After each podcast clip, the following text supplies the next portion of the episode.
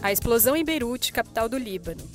Preservar a natureza pode ser uma forma mais barata de evitar novas pandemias.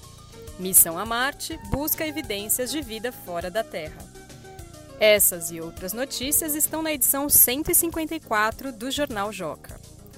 Hoje é 12 de agosto de 2020 e você está ouvindo o Saiu no Joca Pro, o podcast com comentários e sugestões para ajudar você, professor ou professora, a planejar com mais intencionalidade suas aulas com as notícias do Joca da segunda quinzena de agosto. E nesta edição, conversamos com a Sabrina Generali, gerente de marketing do Joca, que vai falar sobre as várias novidades lançadas nessas últimas semanas e que podem interessar você e seus alunos. Eu sou Paula Tacada, sou jornalista e professora do Ensino Fundamental 1. Vamos às notícias! A manchete de capa desta edição do Joca trata da explosão que aconteceu no dia 4 de agosto na zona portuária de Beirute, capital do Líbano. Cerca de 160 pessoas foram mortas e mais de 6 mil foram feridas.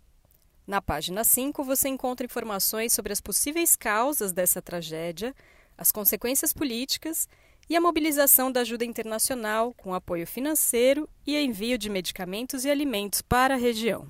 E ainda na seção Mundo, uma reportagem sobre uma pesquisa publicada na revista Science, em julho, indica que preservar a natureza pode ser uma medida para evitar o surgimento de novos vírus 500 vezes mais barata do que remediar uma pandemia. Por causa da devastação ambiental, bichos que hospedam vírus vão em busca de casa e alimento em lugares ocupados por pessoas, o que facilita a transmissão.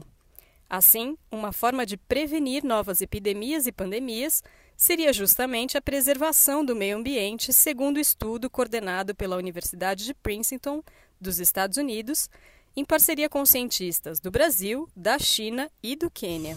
Ciência e tecnologia. No dia 30 de julho, foi realizado na Flórida, Estados Unidos, o lançamento do robô Perseverance, com destino a Marte, a tecnologia da NASA, a Agência Espacial Norte-Americana, em parceria com a Agência Espacial Europeia, ESA, tem a missão de descobrir se já existiu vida no planeta vermelho. A viagem do robô será longa e a aterrissagem está programada para 18 de fevereiro de 2021.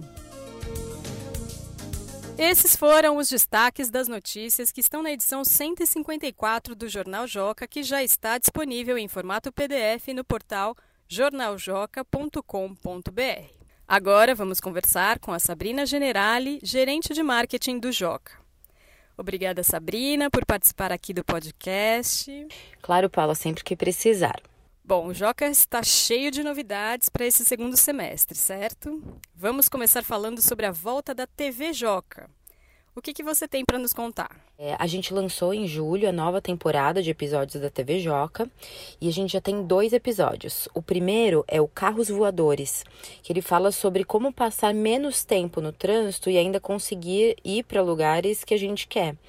Até que um dia, né, um dia inventem carros voadores. E o segundo episódio que a gente lançou na semana passada é o Você conhece o seu cocô? Ele fala sobre o trajeto do cocô depois da descarga. Então fala sobre a rede de esgoto do país, fala de uma usina de esgoto para geração de energia e até de um ônibus que usou esse mesmo recurso como combustível.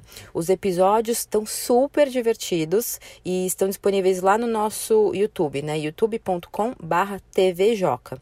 E aí eu queria só lembrar que lá na TV Joca também no YouTube, a gente realiza lives toda sexta-feira para os nossos leitores. São lives de 30 minutinhos às 14 horas, horário de Brasília. É sempre um bate-papo em que os leitores podem interagir ao vivo com a nossa equipe e com os convidados.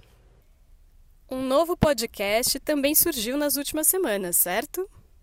Isso, a gente lançou o Papo Joca, uma conversa sobre tudo que a gente adora entre quem faz o jornal. Então é um podcast quinzenal feito pela equipe de jornalismo do Joca, para que os leitores conheçam um pouco deles, assim, do, de quem faz o jornal, né? Então, basicamente, eles conversam sobre os assuntos que eles mesmos gostam e não é um podcast de jornalismo, é um podcast de bate-papo, né? Já temos dois episódios. O primeiro foi sobre Harry Potter e o segundo sobre a saga Star Wars. No site, os professores podem encontrar uma nova ferramenta para elaborar um jornal com os alunos. Como funciona essa ferramenta, Sabrina? A ferramenta Faça Seu Jornal foi toda reformulada. Tem novas funcionalidades, novos templates para a criação dos jornais, está super legal. É, e quando você acessa pela primeira vez, já aparece um tutorial que mostra tudo o que tem de novo, então fica bem fácil de usar.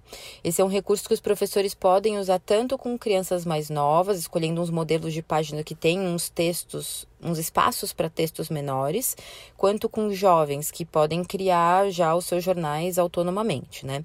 E aí pensando nesse momento em que as aulas estão acontecendo à distância, na maioria das cidades do país, né?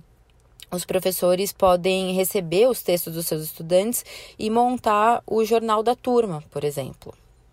E sobre a segunda edição do Prêmio Professor Transformador, o que, que você tem para nos contar? Essa é a segunda edição do prêmio e esse ano a gente optou por contemplar bons modelos de sequências de aula e de projetos didáticos realizados com o Joca de forma remota. Foi uma forma não só da gente saber como os professores estão trabalhando com o jornal à distância, mas também para a gente poder reconhecer o empenho deles em criar e adaptar suas atividades.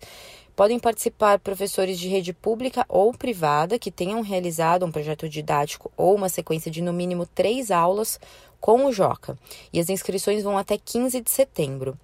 As eleitas três melhores práticas vão ser apresentadas num evento nacional online que vai ser aberto para todos os educadores assistir. Nesse segundo semestre também vai acontecer um novo curso sobre jornalismo infanto-juvenil que já está com inscrições abertas. Conta pra gente. É, é o curso Jornalismo Infanto Juvenil, História, Importância e Caminhos. Ele vai ser realizado em parceria com a ESPM, uma instituição de ensino superior, tem carga horária de 5 horas e certificação. É, vão ser três encontros nos dias 9, 10 e 15 de setembro. É um curso para quem tiver interesse em saber mais sobre a história, a relevância e os modos também de fazer jornalismo para crianças e jovens tanto para quem queira atuar profissionalmente nesse segmento, quanto para entender a relevância do jornalismo infanto-juvenil para a sociedade de forma geral. As inscrições estão disponíveis lá no site da SPM. E para terminar, a campanha do Joca E aí Prefeitura. Tem novidades? Tem sim, Paula. As eleições municipais de 2020 foram adiadas, né, por causa da pandemia de Covid-19. E aí o calendário do IAI Prefeitura, os jovens e o Joca por uma São Paulo melhor nas eleições de 2020 ganhou novas datas. A primeira etapa é a inscrição no site da campanha que a gente prorrogou até 12 de setembro. E depois tem o período para encaminhar as propostas, que vai até 14 de novembro, véspera das eleições.